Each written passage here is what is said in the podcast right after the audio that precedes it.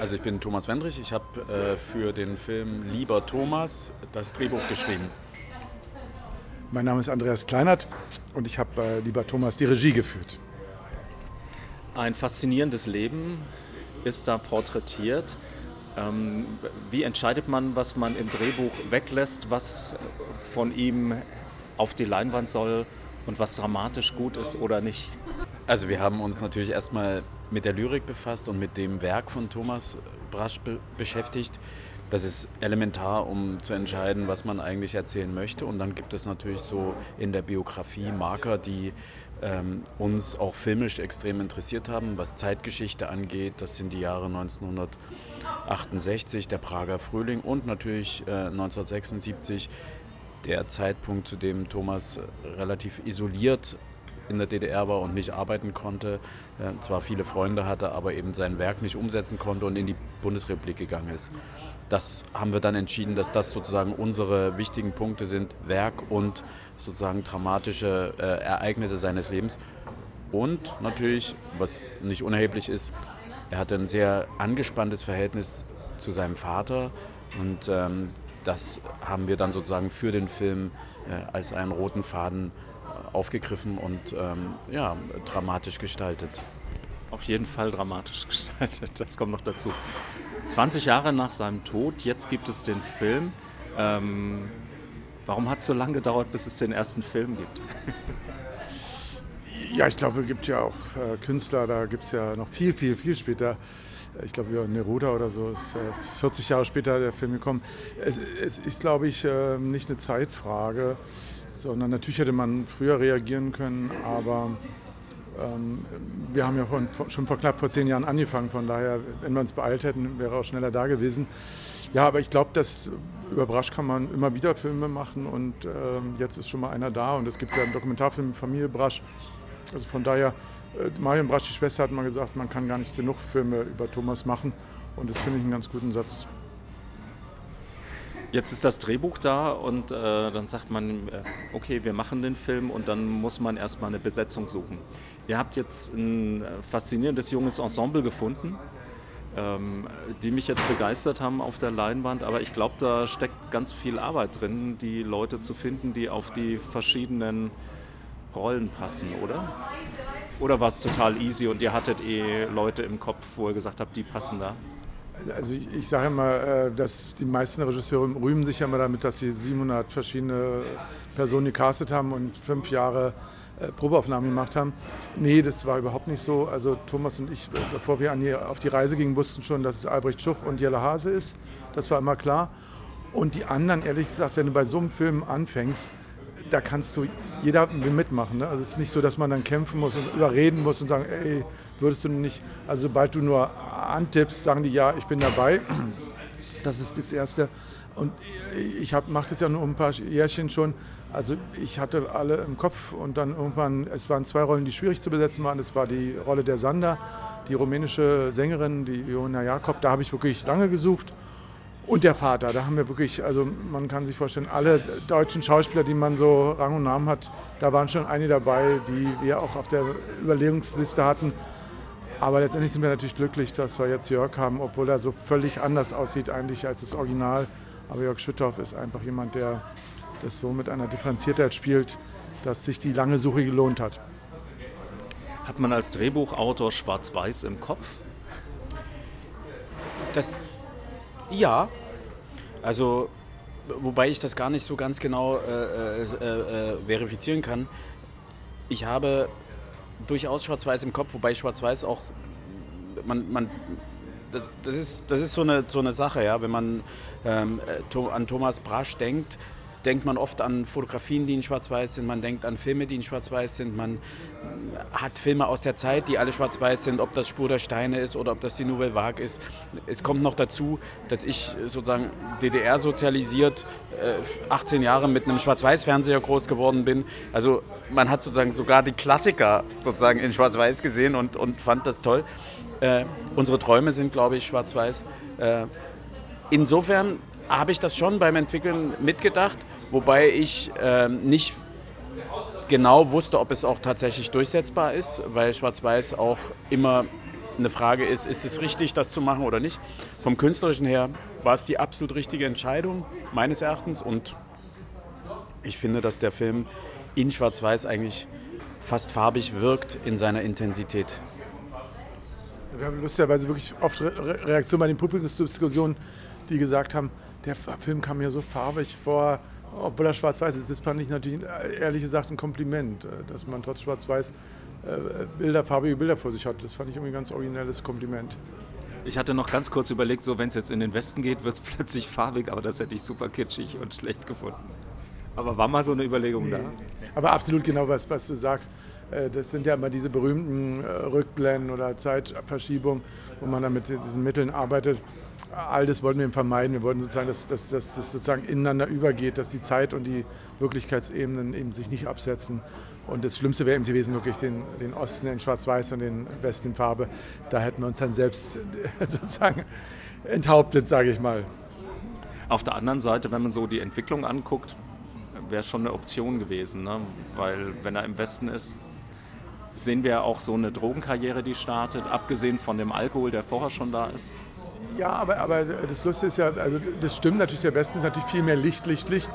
Aber was wir auch äh, bei den Dokumentarfilmen gesehen haben, zum Beispiel Charlottenburg, was heute ein schicker, edler Bezirk ist, äh, das sah damals genauso runtergekommen aus wie Kreuzberg oder Prenzlauer Berg damals. Also es war wirklich, also wo er hingezogen ist, fiel auch der Putz von den Wänden. Also es war damals in den 70ern noch nicht das schicke, verputzte, weiße, strahlende Charlottenburg. Das fand ich dann auch wieder ganz charmant. Das ist dann auch, auch die Wohnung war innen, also wir, wir haben ja die, die Filmausschnitte und Fotos gesehen, sah die Wohnung eigentlich genauso aus wie im Osten. Er hat es auch nicht groß verändert. Also der Fernseher war ein bisschen moderner, äh, aber ansonsten sah es innen aus wie drüben. Also das, äh, wir haben sowieso gemerkt bei der Tour, dass äh, viel mehr Parallelen sind, dass man immer denkt, alles im Osten war es so und im Westen war es so.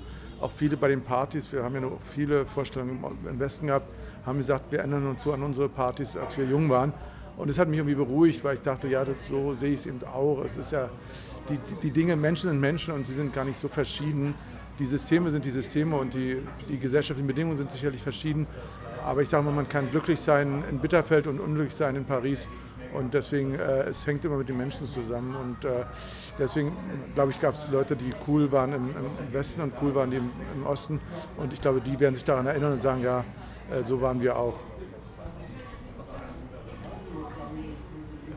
Na, ich hätte gedacht, dass wenn man jetzt sagt, äh, wenn man in, in, in, das wäre eigentlich ein Verrat gewesen, weil es das Trennende unterstreicht, sozusagen, wenn man jetzt von Schwarz-Weiß in Farbe gewechselt hätte.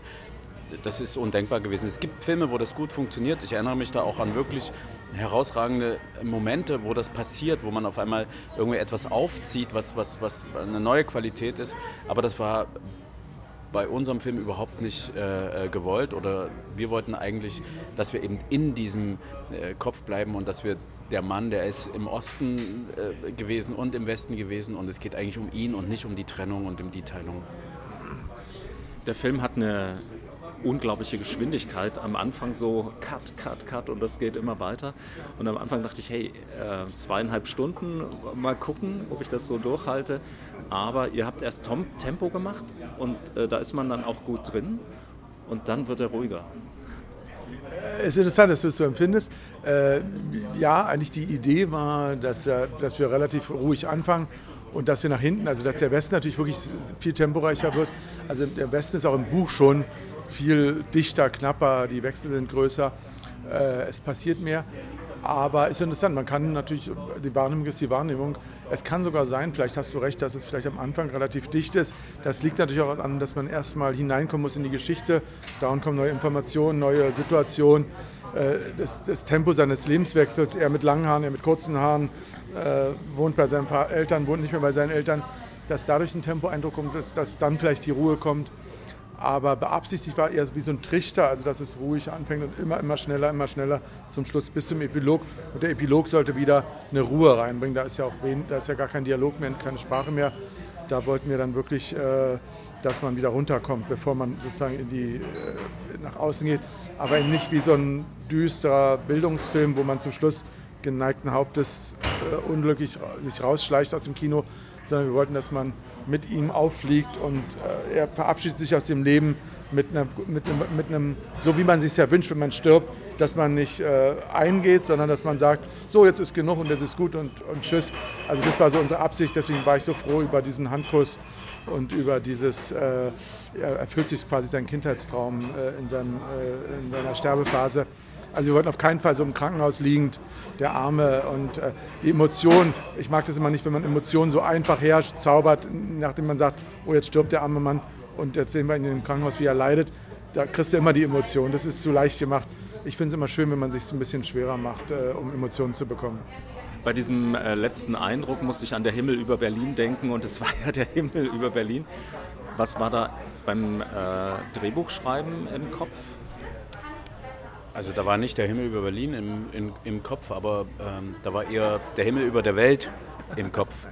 Und, ähm, aber schön, wenn es die Assoziation gibt, weil ich mag den Film wahnsinnig gern von Wim Wenders und ähm, ja, wenn es, wenn, es, wenn es das assoziiert, umso schöner. Ja? Also ich, ich finde diese Flugzeugeinstellung zum Schluss eine der schönsten, im, im, also die ich je erlebt habe im, im, deutschen Kino. Und es ist aber gleichzeitig auch natürlich eine Reminiszenz an die Flugzeugeinstellung in einem Film von, von äh, äh Thomas Engel aus Eisen. Und äh, äh, ja, aber, aber, ja, jeder kann seine Assoziation haben und seinen Film sehen, genau. Ähm, es geht ja quasi in der Kindheit los, dann sind wir sehr schnell in dieser rebellischen Jugend. Ähm, wie biografisch ist denn das Drehbuch? Wie biografisch ist denn dann tatsächlich der Film? Also Na, das Drehbuch ist ähm, zum einen natürlich biografisch, das ist ganz klar, aber wir sind sehr klar gewesen in der, in der Haltung, dass wir nicht Vollständigkeit einer Biografie hier behaupten wollen, überhaupt nicht. Und was dazu kommt, ist, dass wir uns im Grunde genommen an einen Künstler annähern. Das bringt mit sich, dass wir natürlich auch Dinge kreieren, dass wir Dinge verdichten, dass wir Dinge zusammenführen, dass wir fiktional erzählen. Der Thomas, den wir hier sozusagen sehen, ist sozusagen eine Annäherung an eine Künstlerbiografie, die es so in möglicherweise im, im Osten mal gegeben hat, aber eben auch nicht. Es ist sozusagen so eine, eine, ein, ein, ein, ein Zwiespalt zwischen, äh, wir verehren das, was wir darstellen oder was wir erzählen und wir verehren das, was er gedichtet hat, aber wir waren ja nicht bei seinem Leben wirklich dabei.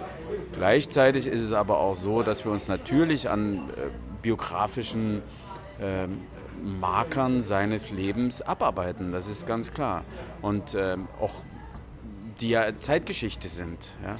Und insofern entsteht dann ein, ein, ein Sog, wie ich finde, aus Zeitgeschichte, Biografie und Fiktion, der sozusagen dem Zuschauer ermöglicht, sich diesem, diesem, diesem Künstler anzunähern, diesen Künstler kennenzulernen und im besten Fall diesen echten Thomas Brasch eventuell wieder zu lesen und wieder zu entdecken. Was war die Frage? genau das, wie, äh, wie biografisch. Genau, äh, ich bin der Meinung, dass, also ich, ich, ich, wir wollten beide nicht so, ein Biopic, äh, Vollständigkeitsding äh, abliefern, was so langweilig ist, also wo man dann den Mauerfall sieht und wo man dann so die, die großen historischen Ereignisse sieht. Wir haben auch vermieden, so Sachen nachzustellen. Wir haben auch diese bayerische Filmpreisrede äh, nicht nachgestellt, sondern die hat Thomas in zwei Szenen äh, verarbeitet, wo er wirklich wichtige Sachen sagt, als er Franz Josef Strauß da versucht bloßzustellen.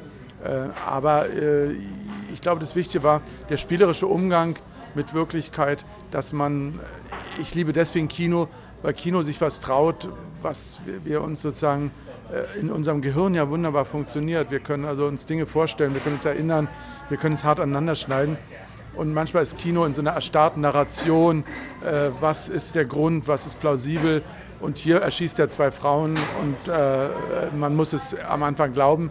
Und sowas lieben wir. Ja? Also, dass man, äh, das Kino kann uns in, in Dimensionen bringen, die unser Unterbewusstes eigentlich sonst nur hervorbringt, was wir eben in Träumen haben, äh, was wir in Erinnerungen haben.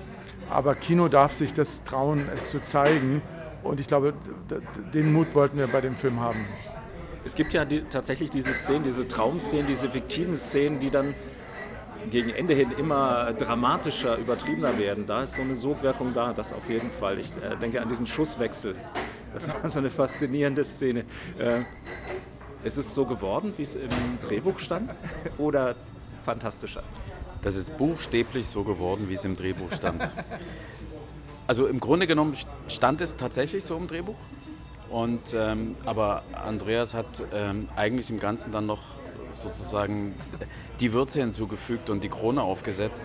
Äh, beide Szenen, über die wir gerade gesprochen haben, sowohl die Erschießung äh, äh, der, der, der Mädchen als auch der Schwestern als auch diese Schießerei, sind Erzählstränge, parallele Welten innerhalb des, des Entwickelns von Geschichten, die den Autor sozusagen zeigen beim, beim Entdecken oder beim Kreieren von Geschichte. Insofern ähm, äh, waren die so genau so geschrieben und auch so beabsichtigt. Aber ich habe zum Beispiel nicht geahnt oder nicht intendiert gehabt, dass es so bei der zweiten, bei der Erschießung sozusagen so operettenhaft wird und liebe es, oder operettenhaft ist ja fast schon, ist ja große Oper eigentlich, ja, so, äh, äh, liebe diese, diese Szene sehr in der Abstraktion. Wir hatten immer gesagt, wir müssen zum Beginn dieser, dieser, dieser Träume, müssen wir ganz normal die Geschichte von Thomas erzählen. Wir müssen ganz klar denken, dass er das tatsächlich erlebt, was da passiert, weil damit auch der Zuschauer verführt wird und die Illusion bekommt, dass es gewesen sein könnte. Wann der Zuschauer merkt, hier stimmt doch was nicht oder hier ist irgendwas komisch, äh, das ist dem Zuschauer überlassen. Und das ist auch schön, weil dann jeder seinen eigenen Film sieht und gleichzeitig sind wir sozusagen an einer Stelle angekommen, wo jeder auch so einen Aha-Effekt eventuell hat, was schreiben, was Geschichte entwickeln, was fabulieren sein kann, bekommt. Und das, das finde ich ganz schön in dem Film, wirklich sehr schön. Äh, also hat er scheiße gesagt. Mehr kann ich nicht sagen, das hat er schön gesagt. Ja. Die Federn und alles. Ähm ja, ja, ja. Das, war, das Lustige war bei der Szene, äh, dass selbst mein Team, die mich ja nur alle kennen und in der Vorbereitung natürlich dann merkt, also das sind ja alles sehr vertraute Menschen, die um mich herum sind, selbst die haben manchmal ein bisschen gezweifelt, was hat er jetzt vor. Weil ich hatte immer gedacht, ich wusste ja, dass ich es nicht in einer hollywoodiösen Dimension machen kann. Also muss ich mit den Mitteln umgehen, die ich habe. Und dann wollte ich es, dass es komisch ist. Und, und die Komik ist dann, also mir, mir, war dann eben wichtig, dass es was Slapstick hat, äh, also dass die Polizisten eben das mit großer Pose spielen und, und sterben wie, wie, wie auf einer Wagner-Bühne und dass der, der, der, der, der äh, Maschinengewehrmann dass er natürlich völlig überzogen ist. Ich glaube, dass das in, in, unserer Fantasie auch oft passiert. Wenn wir was träumen, träumen wir manchmal Sachen, wo wir denken, das glaubst du doch nie im Leben. Und ich glaube, das war der Spaß bei der Sache. Und, und ehrlich gesagt macht es mir auch generell Spaß, eher Dinge zu inszenieren. Ich bin jetzt nicht so der dokumentarische äh, Regisseur, der akribisch darauf achtet, äh, dass jetzt jeder Wimpernzug genau so ist, wie es in der Wirklichkeit ist ich sage mal, die Wirklichkeit, ich, ich komme ja mit der Wirklichkeit sowieso nicht klar, als, als Privatperson schon nicht. Wie soll ich denn als Regisseur mit der Wirklichkeit klarkommen? Also habe ich sie irgendwie lieber ausgehebelt und da fühle ich mich ganz wohl. Also ich könnte, ich habe als Kind schon immer viel äh, gespielt und war nie so richtig im wirklichen Leben. Und ich glaube, ich würde es am liebsten immer so haben. Am, am glücklichsten bin ich, wenn ich nicht in der Wirklichkeit bin. Ich hatte vorhin schon gesagt, ich hatte mit seinem Werk vorher noch keine Berührungspunkte, ähm, außer mit dem Album von Mascha Kreller. Und dann habe ich gesagt, das sind die Texte von so und so. Und ich habe gesagt, kenne ich zwar nicht, weiß nicht, wer das ist, aber die Musik ist klasse. Ähm, was war euer erster Zugang zu ihm? Äh, mein erster Zugang waren Übersetzungen von Thomas Brasch. Der hat äh, Dramatik übersetzt von Tschechow.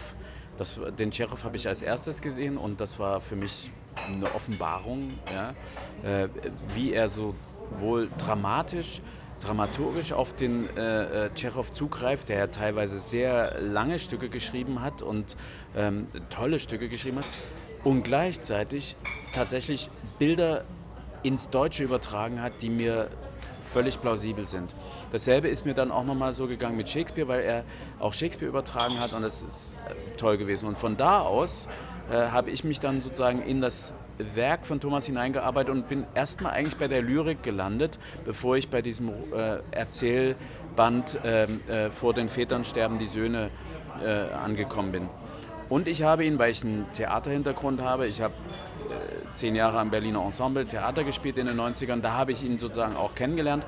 Aber kennengelernt ist übertrieben, also wir sind uns begegnet ähm, äh, in verschiedenen Zusammenhängen, die mit dem Theater und mit der Kantine des Theaters zusammenhängen.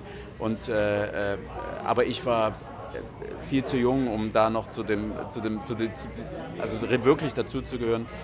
Und äh, das waren sozusagen meine Begegnungen mit, mit Thomas Brasch. Meine erste Begegnung war, ich, ich war ja an der Filmhochschule 16 Jahre später, als er dort war. Und man wusste, dass es Thomas Brasch gegeben hat, dort der von der Schule geflogen ist, weil er Flugblätter geworfen hat. Man wusste, dass er ins Gefängnis gekommen ist. Und natürlich, wenn man in der DDR groß wird, findet man natürlich so eine Figur großartig, weil er natürlich äh, ja, rebelliert hat. Und da ist man natürlich erstmal extrem positiv eingestimmt. Und ich hatte mir noch einen, äh, den, seinen ersten Roman äh, aus dem Westen mitbringen lassen von meiner Großmutter. Und äh, dann nach der Wende habe ich dann auch sein, sein, äh, sein weiteres Werk äh, sozusagen äh, erlebt. Aber ich habe die nächste Berührung war wirklich dann durch einen westlichen Produzenten. Das war mein erster Westproduzent, Joachim von Pietinghoff. Und der hatte die großen Brasch-Filme alle gemacht. Und Brasch war gerade raus aus den Büros, äh, sozusagen. Er hatte Passagier gerade mit Tony Curtis gemacht. Und da kam ich mit meinem ersten Westfilm in diese Büros. Und Herr Pietinghoff hat mir natürlich dauernd, das war ja klar, das, das war so dominant in der Situation, äh, dass der natürlich unheimlich viel davon erzählt hat, von Brasch. Und das war so die große Neugierde, die das dann immer sozusagen in mir hochkommen hat lassen. Da ist jemand, der, der beschäftigt ist, der, den bewunderst du irgendwie, ohne dass ich, ich bin ihm im Gegensatz zu Thomas nie persönlich begegnet. Also ich sag mal, ich glaube, bei uns war es immer so, einer hat die Tür aufgemacht und der andere ist äh, gerade rausgegangen und der nächste kam rein. Ich habe ihn nie live, noch nie in meinem Leben live gesehen. Äh, das äh, finde ich irgendwie auch ein, ganz okay. Und mir hat gerade ein Autor geschrieben, hat gesagt, irgendwie, äh, ihr hättet euch sowieso nicht verstanden. Und dann denke ich, naja, und äh, ich muss ja nicht jeden verstehen äh, und der muss mich nicht verstehen. Das, ich hätte wahrscheinlich mit Goethe wäre ich auch nicht ausgekommen, aber das, trotzdem lese ich gerne Goethe und Shakespeare war wahrscheinlich auch ein anstrengender Mensch, aber warum, trotzdem ist Shakespeare toll. Also, nee, ich, ich, ich, ich bin jetzt nicht unglücklich, dass ich ihm nicht begegnet hätte. Ich hätte ihm natürlich gegönnt, dass er noch weiter gelebt hätte, aber für manche Leute ist auch die Zeit, dann sagt man sich, okay, Fassbinder, Pasolini sind eben früh gegangen und da, ich glaube, das hat manchmal einen Grund. Obwohl ich Atheist bin, äh, nicht so. Aber es gibt Dinge manchmal zwischen Himmel und Erde, da denkt man, ich glaube, das war schon ganz richtig so.